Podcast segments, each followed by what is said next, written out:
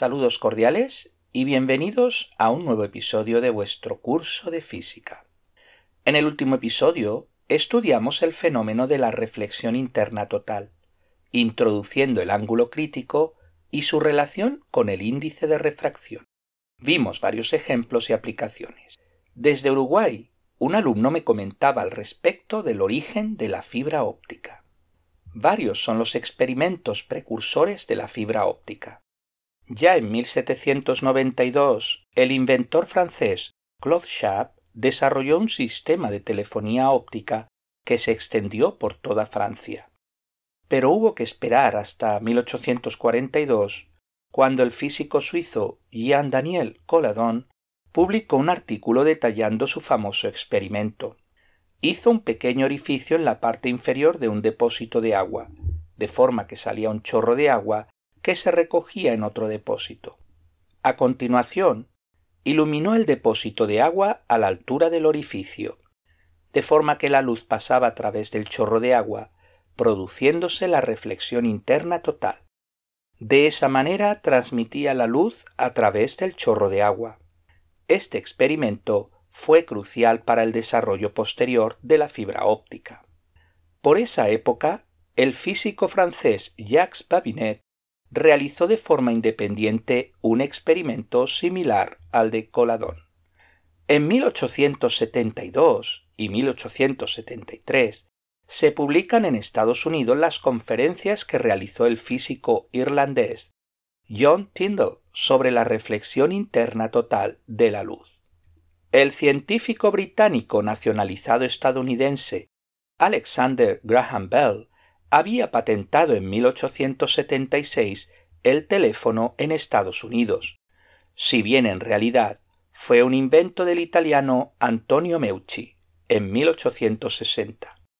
Desgraciadamente hubo una agria polémica que fue llevada a los tribunales, pero lamentablemente era una lucha perdida entre el poderoso Bell, mientras que Meucci era hombre de escasos recursos por lo que no pudo renovar la advertencia de patente después de 1874.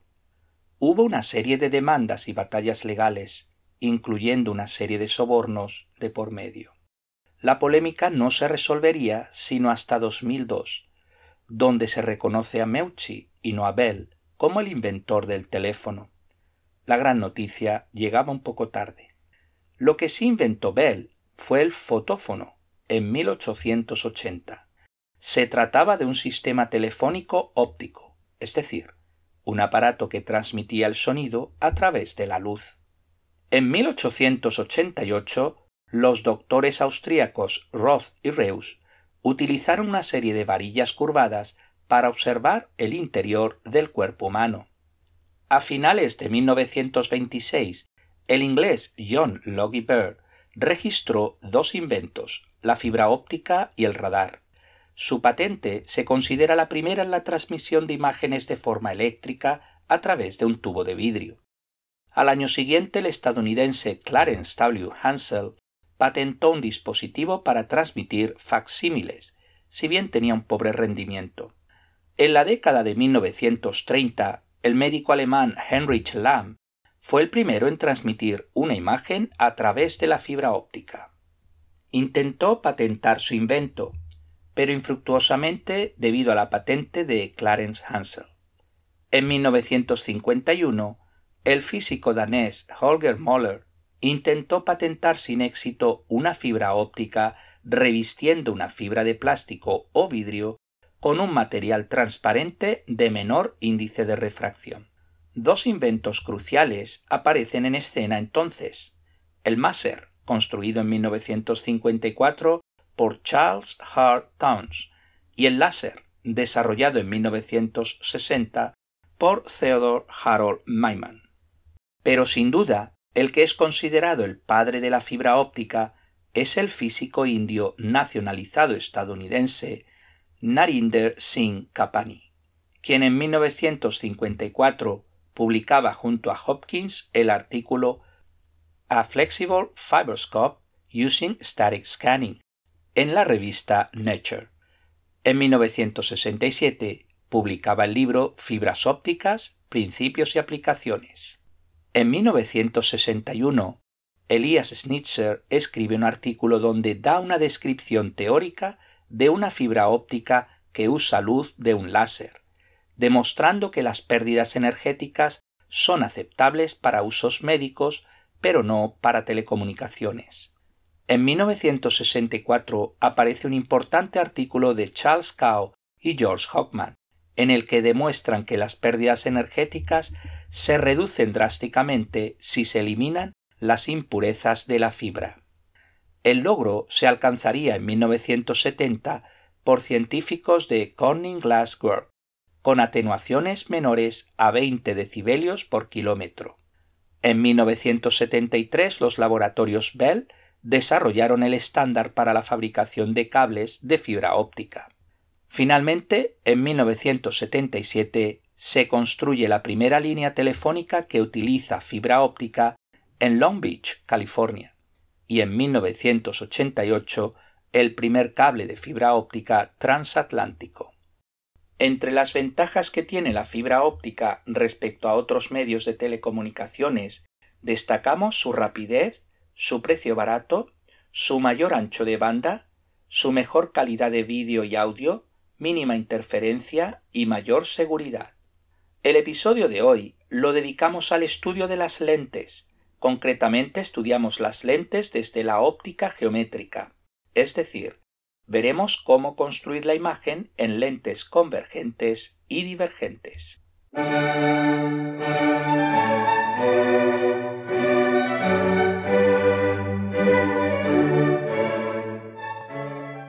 Una lente no es más que un dispositivo óptico hecho de vidrio o plástico transparente que refracta la luz, esto es, desvía los rayos de luz.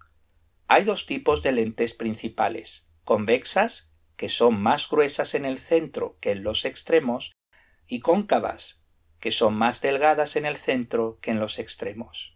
Veamos las principales características de toda lente. Número 1.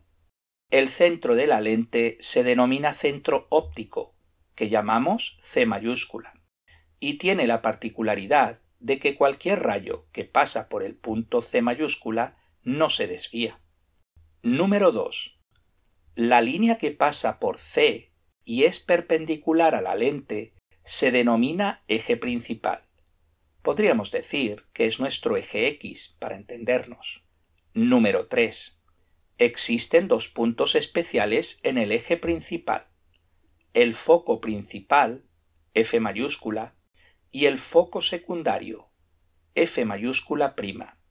Ambos puntos están a la misma distancia de C, solo que uno a cada lado de la lente. Tienen la particularidad de que rayos paralelos van a parar a esos puntos tras pasar por la lente. Número 4. La distancia de C a F se denomina distancia focal y se representa por la letra F minúscula. Número 5. La potencia de una lente, P mayúscula, se define como la inversa de la distancia focal. En el sistema internacional, cuando F se mide en metros, la potencia se mide en dioptrías. La potencia es positiva para lentes convergentes y negativa para lentes divergentes. Número 6.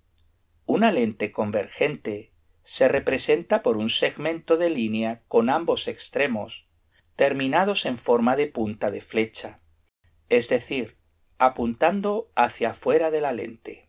Una lente divergente se representa por un segmento de línea con ambos extremos en forma de cola de flecha, es decir, apuntando hacia adentro de la lente.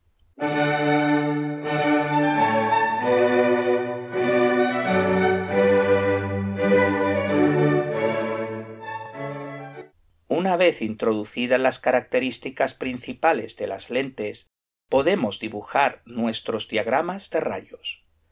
Para ello se dibuja siempre en un papel el eje principal, la lente, los focos y un objeto del que queremos encontrar la imagen.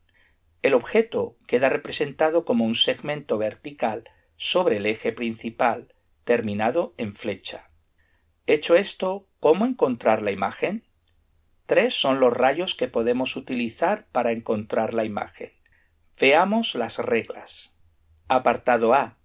Lente convergente, donde el foco principal F está a la derecha y el foco secundario F' está a la izquierda de la lente. Número 1. El rayo que pasa por el centro de la lente C no se desvía, con lo que permanece en línea recta. Número 2. Todo rayo que pasa paralelo al eje principal va a parar al foco principal que está a la derecha de la lente. Es decir, todos los rayos paralelos convergen en F. Número 3. Todo rayo que pasa por el foco secundario de la lente convergente sale de la lente paralelo al eje principal. Es decir, todos los rayos que pasan por F' salen paralelos. Apartado B lente divergente, donde el foco principal F está a la izquierda y el foco secundario F' está a la derecha. Número 1. El rayo que pasa por el centro de la lente no se desvía, con lo que permanece en línea recta. Número 2. Todo rayo que pasa paralelo a una lente divergente se refracta de forma que si se prolongan los rayos por la izquierda, van a parar al foco principal que está a la izquierda de la lente. Número 3. Todo rayo que pasa por el foco principal de la lente divergente sale de la lente paralelo al eje principal. Estos tres rayos tienen la particularidad que intersectan en un mismo punto. Es ahí donde está la imagen del objeto. El tamaño de la imagen de una lente convergente depende de la distancia del objeto con respecto a la lente, distinguiendo varios casos. Apartado A. Si la distancia del objeto a la lente es mayor que dos veces la distancia focal, entonces la imagen es real, invertida y tiene un tamaño menor que el objeto. Apartado B. Si el objeto se encuentra exactamente al doble de la distancia focal, entonces la imagen es real, invertida y tiene el mismo tamaño que el objeto. Apartado C. Si el objeto se encuentra a una distancia entre una distancia focal y dos distancias focales, entonces la imagen es real, invertida y es mayor que el tamaño del objeto. Apartado D. Si el objeto se encuentra a la distancia focal de la lente, entonces no hay imagen, ya que todos los rayos que pasan por la lente salen paralelos, es decir, que la imagen se formaría en el infinito. Apartado E. Si el objeto se encuentra a una distancia menor que la distancia focal, entonces la imagen es virtual, derecha, es decir, no invertida, y aumentada. Se define el factor de magnificación de una lente como magnificación igual altura de la imagen dividido altura del objeto. Mediante geometría se puede demostrar que magnificación igual distancia de la imagen a la lente dividido distancia del objeto a la lente. Fijaros que una magnificación de 1 significa que la imagen tiene un tamaño real, es decir, que se corresponde con el objeto. Concretamente, tanto su altura como su distancia a la lente es la misma que la del objeto.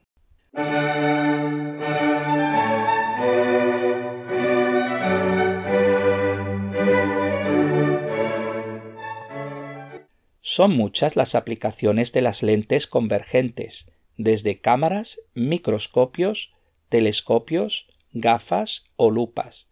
Veamos el funcionamiento de alguno de estos dispositivos ópticos.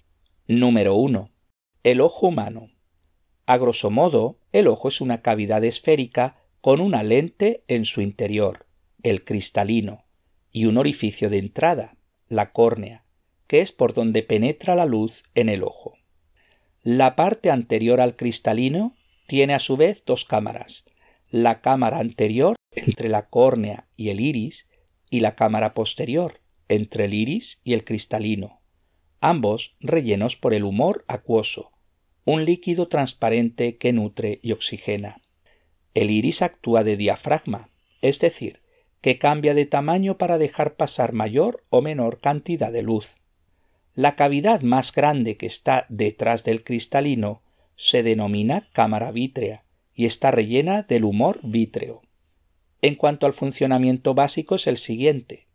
La luz penetra a través de la córnea, actuando de primera lente que refracta la luz y que es fija.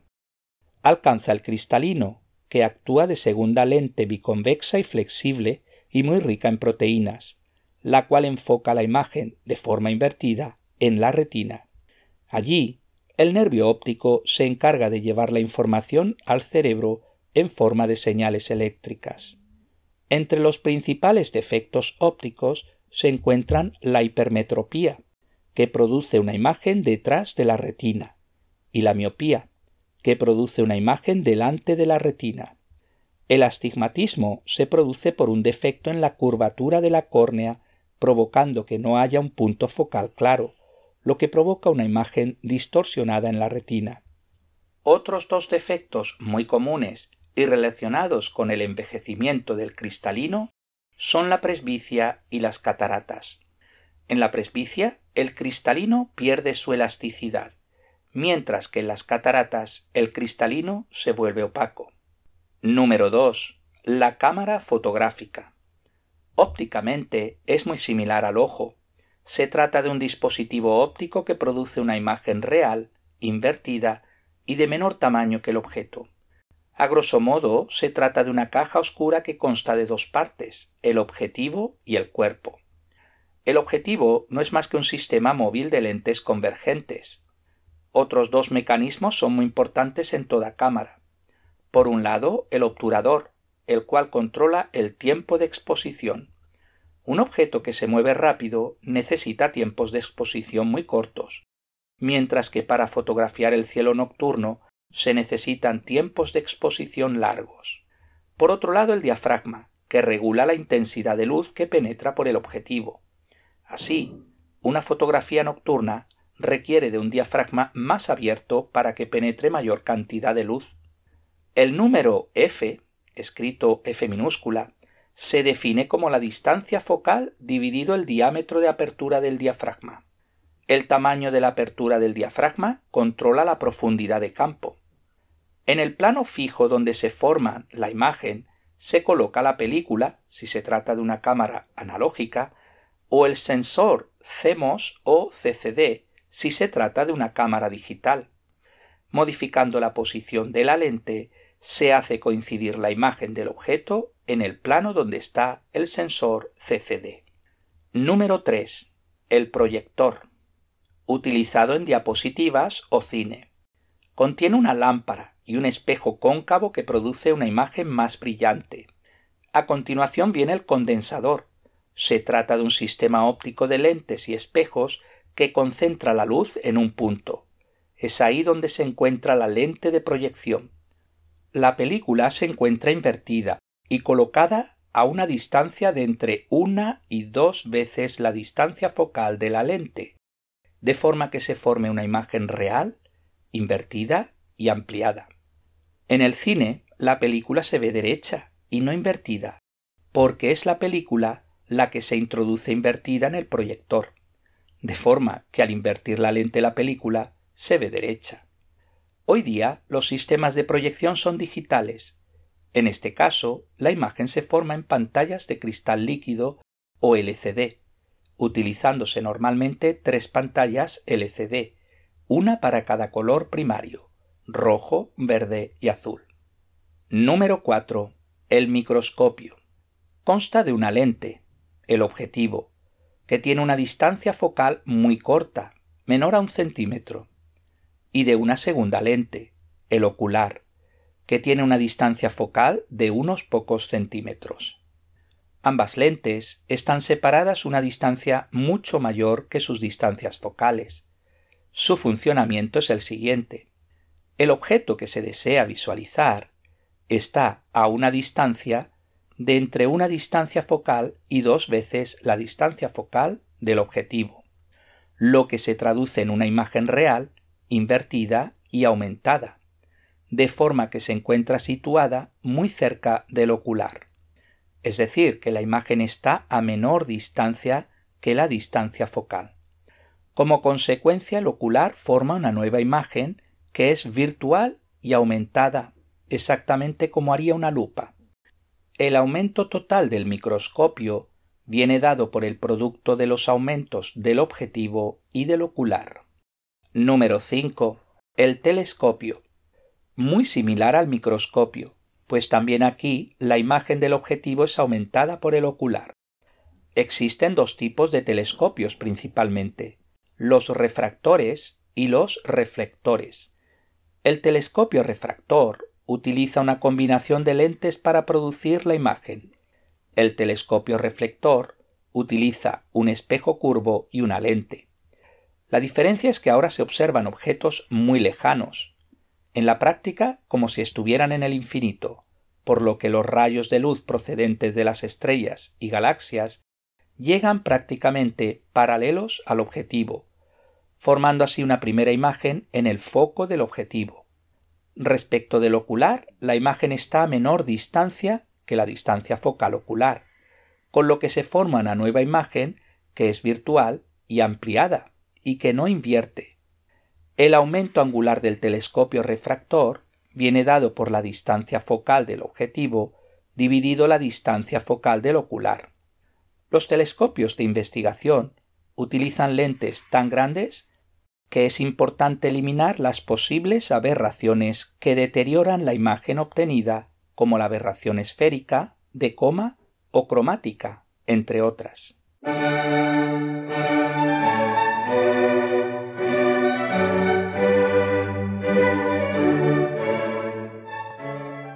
Veamos algunos ejercicios.